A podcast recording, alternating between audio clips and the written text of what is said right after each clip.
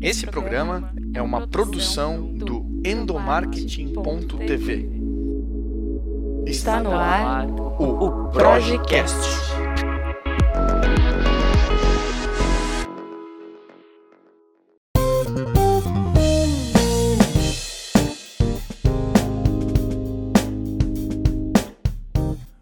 Oi pessoal, tudo bem com vocês? Eu sou o Igor Lima e está no ar mais um Projecast. Nessa edição especial diretamente do Concar, o maior congresso sobre gestão de pessoas do sul do país. E nesse bate-papo do episódio de hoje eu converso com Rose Catani, ela que tem mais de 12 anos de experiência aí trabalhando com endomarketing, já passou por grandes empresas como a Vigora, Kimberly Clark e também a Madeira Madeira. Rose, seja bem-vinda ao podcast. Muito obrigada, estou muito feliz de estar aqui mais uma vez, né? Que a gente já fez um podcast, acho que em 2020, se eu não me engano, e é uma honra estar aqui no Concar conversando com você. Que bom, que bom que esse encontro agora está rolando presencialmente, né? E Rose, você está aqui no Concar com um painel muito legal, falando sobre o engajamento através do endomarketing. Eu queria que você contasse para a gente como que a gente conquista o engajamento usando o endomarketing aí como caminho para chegar aí nesse, nessa conquista das pessoas colaboradoras dentro da empresa. Show, Igor. Na verdade, eu quero começar falando sobre dois conceitos. Sobre a questão do endomarketing, que já tem melhorado muito a percepção sobre essa área, mas infelizmente alguns ainda tratam o endomarketing como uma área muito tática, né? Então a área da festinha, a galerinha do oba-oba, ai o pessoal do brinde, ai tem mais um aí para minha sobrinha, aquela situação toda que a gente já ouviu algumas vezes na nossa trajetória, né? E se você utiliza o endomarketing de uma forma estratégica, ou seja, gerando conexão entre cultura organizacional, pessoas e negócio, você acaba tendo resultados extraordinários com essa área. E aí, a gente tem falado muito da questão do engajamento, né? Vocês podem né, ter percebido, não sei se você tem percebido, o movimento das empresas de perda de talentos. As pessoas estão saindo, seja por oportunidades diferenciadas, seja por questão de qualidade de vida. Quando eu falo de engajamento nesse caso específico, eu vou trazer para a parte de senso de pertencimento. Eu não vou nem, nem falar de salário, benefício, trabalho remoto, eu vou falar de senso de pertencimento. O engajamento ele é uma consequência de um conjunto de ações que o endomarketing potencializa. Então, quando a gente fala de engajamento, nesse caso, trazendo o endomarketing para a realidade, a gente está falando da cultura organizacional. Como que é a cultura daquela empresa? Porque você concorda comigo que se você tem uma cultura um pouco mais formal e você resolve fazer uma campanha de endomarketing extremamente informal, é, só porque você viu numa outra empresa que foi super bacana, essa campanha vai por água abaixo porque ela não conversa com a cultura. Como que está o clima organizacional da empresa? Né? Então, dependendo de alguma situação, de algum negócio, ou às vezes, infelizmente, esses layoffs que têm acontecido no mercado, gera um problema no clima organizacional. E aí, por aí vai. Então, a gente tem que ter muita ciência, nós profissionais do endomarketing, que ter o endomarketing estratégico é trabalhar o engajamento como uma consequência das suas ações. Boa, e é exatamente isso. Eu acho que uma, uma premissa aí de quem não entende muito sobre a prática é achar que colocar a piscina de bolinha num canto da empresa vai fazer com que a pessoa colaboradora fique feliz e sorridente para o resto da vida. E não é bem assim. Tratar o endomarketing com estratégia é você estar conectado com a sua cultura organizacional, com o seu estilo de vida, com a mensagem, com o propósito da empresa. É, é uma imersão muito mais a fundo, né? E para quem está acompanhando esse podcast, eu queria que você compartilhasse com a gente. Eu sei que não existe receita de bolo, não existe fórmula mágica, mas existem passos básicos para você começar a construir um marketing estratégico. Compartilha com a gente aí esses segredos. Ah, show. Igor, então, eu sempre digo isso, não existe uma receita de bolo e, inclusive, quando eu compartilho é, esses quatro passos básicos que eu vou trazer aqui, eu sempre peço para as pessoas se inspirarem nisso, ficando de olho na tua realidade, porque senão você vai ficar frustrado ou frustrada. É super complicado. Mas vamos lá, quatro passos básicos. A primeira coisa é mapeamento a gente precisa ter uma noção, mínima percepção da narrativa institucional, das pessoas que tem na tua empresa, da cultura, como que está o clima organizacional, quais são as lideranças chaves, é, como que é esse relacionamento, como que é, a, inclusive, o posicionamento do endomarketing dentro da empresa. Porque quando você faz esse levantamento, você tem bastante insumo e bastante material para começar a trabalhar. que aí a gente chega no passo dois, que é a aplicação. A estrutura. Na verdade, o passo dois é a estrutura disso. Antes da aplicação, a gente tem que saber como que estrutura esse monte de informação. Na estrutura, eu gosto de trabalhar com quatro pontos, quatro etapas bem importantes. A etapa básica, que é o operacional. Ou seja, se os canais funcionam, as informações chegam a 100% das pessoas, das pessoas colaboradoras, é, o teu endomarketing é efetivo, a tua comunicação interna, o teu processo está funcionando. Feito isso, tem uma etapa, a segunda etapa, que é a questão do direcionamento. A gente sabe para onde está indo? Aquela velha máxima, né? Se você não sabe para onde vai, qualquer caminho serve. E mais do que isso, a liderança ela precisa estar alinhada com a estratégia da empresa. Caso contrário, vai estar cada um de um lado atirando para tudo quanto é lado e vai virar uma bagunça só. Quando a gente tem ali o operacional funcionando bem, o direcionamento claro e estratégico, a gente começa a trabalhar o foco interno. Ou seja, as pessoas são bem tratadas, elas estão bem informadas, elas sentem é, orgulho de trabalhar naquela empresa. A gente está construindo a reputação interna que a gente gostaria dentro daquela empresa.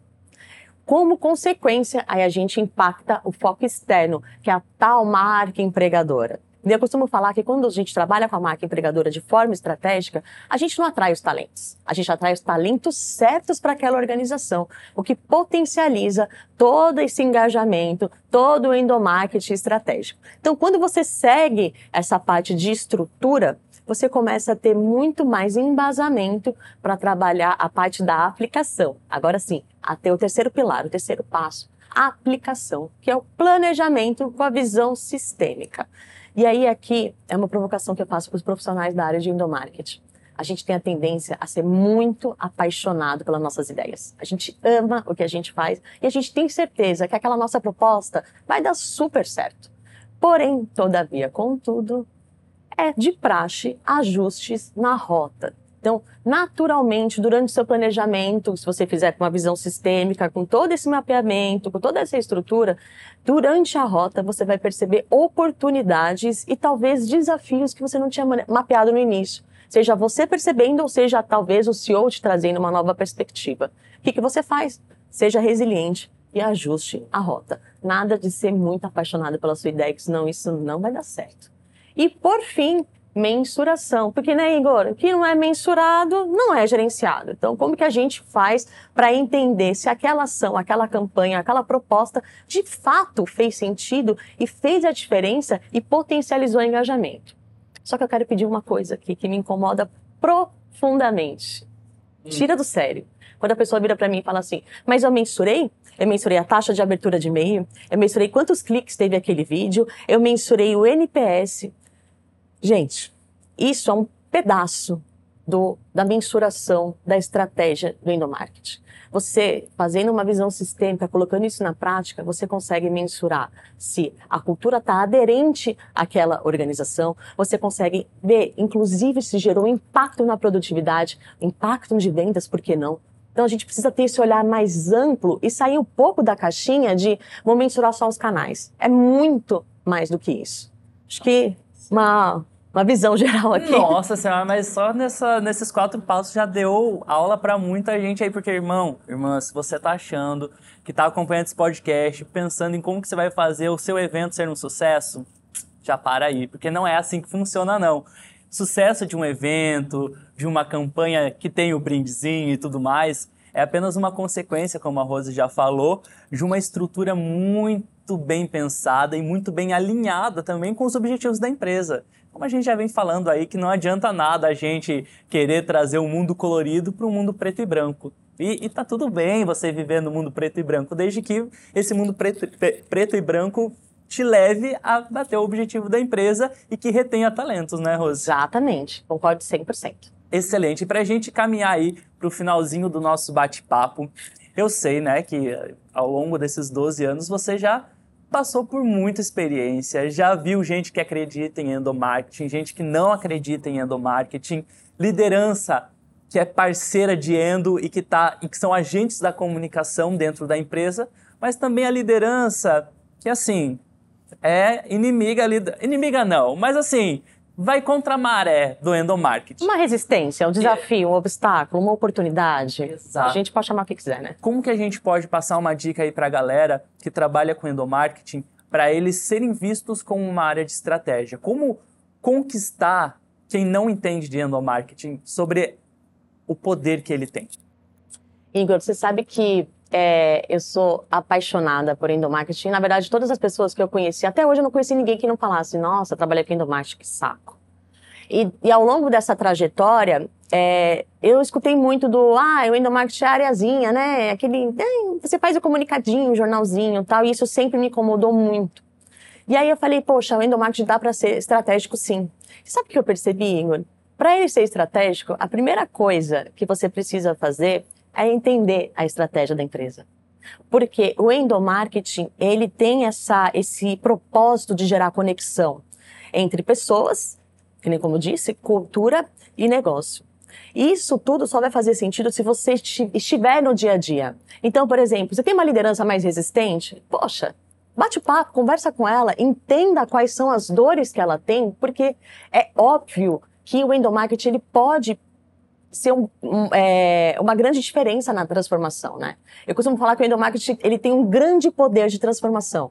Ele tem um grande poder de, de, de mudança, de engajamento. Então, poxa, vamos usar isso. Para que ele seja estratégico, o mínimo, isso é o mínimo, tá? O mínimo. Você precisa entender de negócio, você precisa entender da estratégia, você precisa saber quais são as dores e para onde a empresa está caminhando. Porque se a estratégia da empresa estiver indo para o ponto A e você pegar, assistiu aqui o podcast da Rose, tive uma ideia brilhante que vai para o ponto B, não adianta nada, a tua campanha vai pro água abaixo. E aí sabe o que vai acontecer? Ih, lá vem a pessoa que faz aquelas campanhas mirabolantes, não sabe nem o que tá acontecendo. Tá lá, girando, tá voando a pessoa, tá lá, ó, perdida na vida. Então, assim, pra gente ser estratégico, a gente precisa minimamente entender a estratégia. Então, pra mim é o básico, né? Também trabalhar relacionamento, poder de influência, escutativa é fundamental. A questão da escutativa não é esperar o outro falar, o outro terminar para você falar. É você entender, acolher, ser curioso, curiosa, ser inconformado, entender que a gente pode fazer diferente. Boa. Eu acho que não é dizer amém para tudo que vem de cima de você, né? Pô, a galera de endomarketing, faz um comunicado para mim, faz. Ah, a gente tem que pensar na festa de final de ano. Faz? Não, faz. Não é dizer amém para tudo, mas é puxar para ajoelhar e rezar junto, né, com Endo. Assim, numa, uma, numa comparação tosca, né? Mas enfim, que eu acho que é isso, sabe? Endomarketing e pelas, pelas experiências que eu já passei, que meus colegas de Endo já passaram, é isso, né? É, é, acho que quando a gente começa ali a, a ser uma pastelaria de, de, de pedidos, a gente não consegue desenvolver estratégia. Mas quando a gente pega a liderança, puxa, cara, você quer isso? Beleza, mas vamos construir junto. E vem e puxa a, a liderança, outras áreas para junto do Endo, aí sim a gente tem uma visão sistêmica do negócio como um todo e entende as potências de todos os lados para que a mensagem, o objetivo daquela campanha de Endo chegue em todas as pontas de operação, né, Rose? Com certeza. Com Excelente certeza. conversa, Rose. Se deixasse, a gente ficava aqui, ó, Ixi. por muito mais tempo, mas a gente tem tempo, a Rose tem compromissos aqui no evento. Rose, queria te agradecer.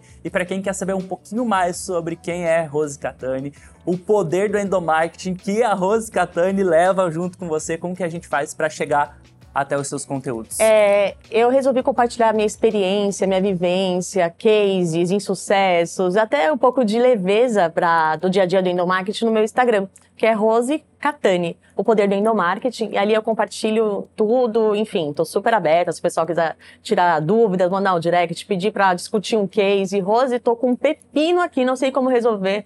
Eu, a gente consegue trabalhar através do Instagram para conseguir envolver e impactar mais profissionais da área. Excelente, obrigado, Rose. E você que está nos acompanhando aqui no Projecast, muito obrigado pela companhia. A gente volta a se encontrar no próximo episódio especial do Concar, uma parceria entre a Projic e a ABRH Santa Catarina. Valeu, gente. Até a próxima.